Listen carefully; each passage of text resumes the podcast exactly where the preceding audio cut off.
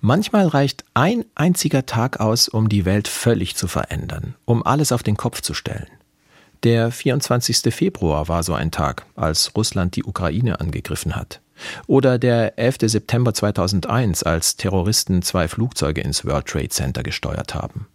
Und der 9. November 89 war für die Deutschen so ein Tag, da ist die Mauer gefallen. Innerhalb eines Tages kann sich die Welt verändern, zum Schlechten oder zum Guten. Das gilt auch für Einzelne. In nur wenigen Momenten kann aus einem vermeintlich gesunden Menschen ein Todkranker werden. Aus einer Gleichgültigen eine Verliebte. Oder aus einem, der trauert, einer, der hofft. Ein Spruch bringt das ganz gut auf den Punkt. Weißt du, wie man Gott zum Lachen bringt? Erzähl ihm einfach, was du morgen vorhast.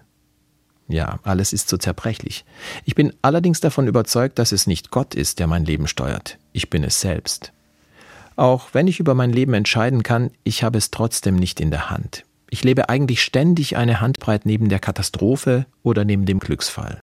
Sich deshalb verrückt zu machen, bringt nichts.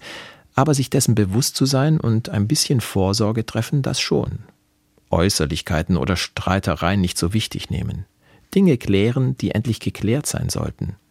Mich ab und zu mit Gott verbinden und mich bemühen, mehr zu genießen die schönen Momente, die kleinen Dinge und vor allem Selbstverständlichkeiten.